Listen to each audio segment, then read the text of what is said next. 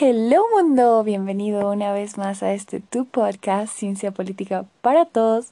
Soy yo, Naomi Joyer Solís, tu host, y hoy quiero darte la bienvenida a este nuevo episodio donde te voy a explicar y te voy a decir todas esas cosas que nadie te ha dicho sobre estudiar ciencias políticas. La realidad es que estudiar ciencias políticas tiene cosas muy lindas y a la vez cosas que no son tan chéveres. Empecemos con las cosas que no me gustaron tanto de la carrera de ciencia política que nadie me dijo. Primero, vas a tener que leer un montón. Yo lo considero como algo no muy positivo porque es muy complicado. No porque sea malo leer o porque qué flojera, sino porque es demasiada lectura, ¿no? Entonces, si eres una persona que no está acostumbrada a leer como yo lo fui al inicio de la carrera, te va a costar muchísimo, muchísimo, muchísimo. Eso, yo creo que es así como que lo más difícil. Te dicen que vas a leer mucho, pero no te imaginas cuánto. Dos. Otra cosa que no me gustó para nada de estudiar ciencias políticas fue el hecho de tener que recordar fechas y nombres, ¿ok? Vamos a estudiar muchísima filosofía, muchísima historia dentro de la carrera, pero recordar detallitos así es muy, muy, muy, muy difícil. Y personalmente yo voy en contra de aprenderte esas cosas de memoria. Obviamente con el tiempo vas recordando años, te vas ubicando en tiempo y en espacio, pero recordar tantos detalles es bastante, bastante difícil. Tercera cosa que nadie te dice que no es buena o es complicada también de la carrera. Vas a tener un montón de choques con tus trabajos de investigación.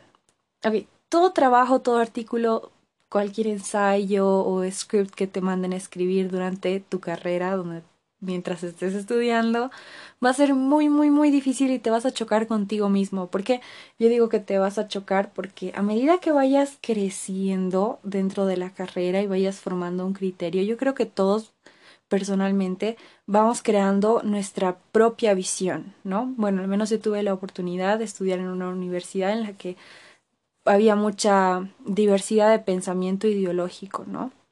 Pero personalmente uno va creando su, su perspectiva de una línea tal vez, de una filosofía que sigue y todo eso y vas escribiendo y analizando y a medida que va pasando el tiempo puedes llegar a contradecirte a ti mismo, o sea, con otros trabajos, de una manera súper, súper conflictiva. A mí al menos eso me dio mucho conflicto, ¿no? Porque aseguraba cosas en algunos trabajos que hice al principio y ya casi ahora al final de la carrera es como, no.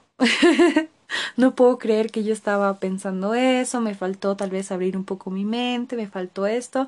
Entonces yo creo que algo que nadie te dice o que a veces nosotros no estamos abiertos es a tener esa mente abierta. Así que yo te aconsejo que, que mantengas la mente abierta. Y ahora las cosas súper lindas de estudiar ciencias políticas. Primero, ciencias políticas es una carrera social, pero lleva muchísimo, muchísimo, muchísimo conocimiento con ella, ¿no? Entonces historia, o sea, llevar historias de tu país, en mi caso llevar historia de Bolivia, formación social latinoamericana, historia universal, ver todos esos procesos de evolución de historia a lo largo del hombre, el crecimiento del pensamiento, ir desde los griegos hasta pensadores posmodernos, filosofía posmoderna, ver toda esa evolución del pensamiento y de la historia es completamente apasionante, así te llena el alma. Otra cosa que yo creo que es súper, súper, súper linda de estudiar ciencias políticas es que te abre los ojos a ver a otras partes del mundo. ¿No? Entonces, saber cómo funcionan las relaciones internacionales, cómo son los procesos de negociación, qué son los organismos internacionales, cómo trabajan los otros países para mejorar entre ellos, qué son los procesos de integración.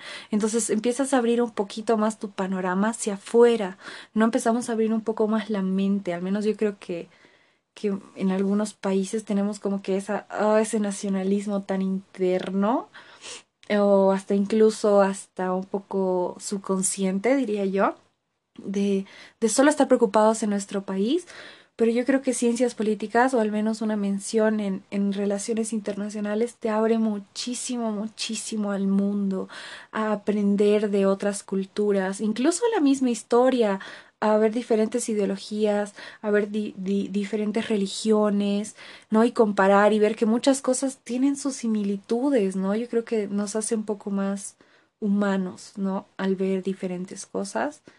Y la tercera cosa, sí, tres malas y tres buenas que yo encuentro en haber estudiado ciencias políticas es todo lo malo. la verdad es que, ¿por qué digo que la tercera cosa es todo lo que yo he planteado como malo? Porque primero Leer muchísimo ha hecho exactamente lo primero que les he dicho, que vea las, las diferencias de ideologías, que me apasione todo este conocimiento. Segundo, esas memorizaciones de nombres y de años que no me gustaba para nada, luego se volvió imprescindible para ir de la mano con todo el conocimiento que yo sé. Ahora, como les decía, yo soy una partidaria de que a veces uno no es una máquina y y no se va a acordar de todo y lo puedes googlear y puedes corroborar algunos apellidos o tal vez alguna fecha en específico, pero sí la guía de años creo que sí es buena, ¿no? Para tener una, una visión un poco más directa del asunto. Y la tercera cosa que les dije que no me gustó, también es algo que me gusta de la carrera. ¿Por qué? El contradecirse a uno mismo, creo que lo he dicho en, en diferente orden, pero bueno, X. El contradecirse a uno mismo nos hace crecer como pensadores, como, eh, como investigadores, como académicos, como profesionales. El pensamiento, la filosofía, las ideas, todo, todo, todo, todo ha sido un proceso y todo, toda ideología, eh, que ha ido evolucionando, ¿no?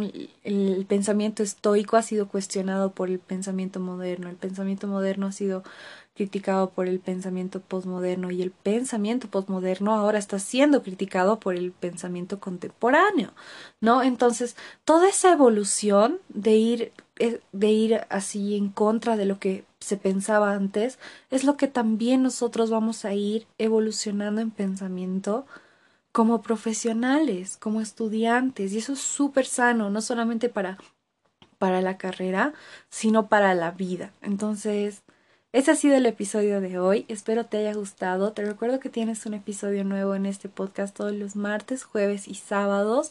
Puedes seguir este podcast en todas sus redes sociales. Está en Instagram y en Facebook como Ciencia Política para Todos. Y si te gustaría saber sobre mí o ponerte en contacto conmigo o algo, también puedes seguirme en mis redes sociales. Me encuentras como Naomi Solís H. Espero te encuentres muy, muy, muy, muy, muy, muy, bien. Te veo en el próximo episodio de este podcast. Bendiciones. Chao, chao. Sometimes I just don't know what to do. It should have been you.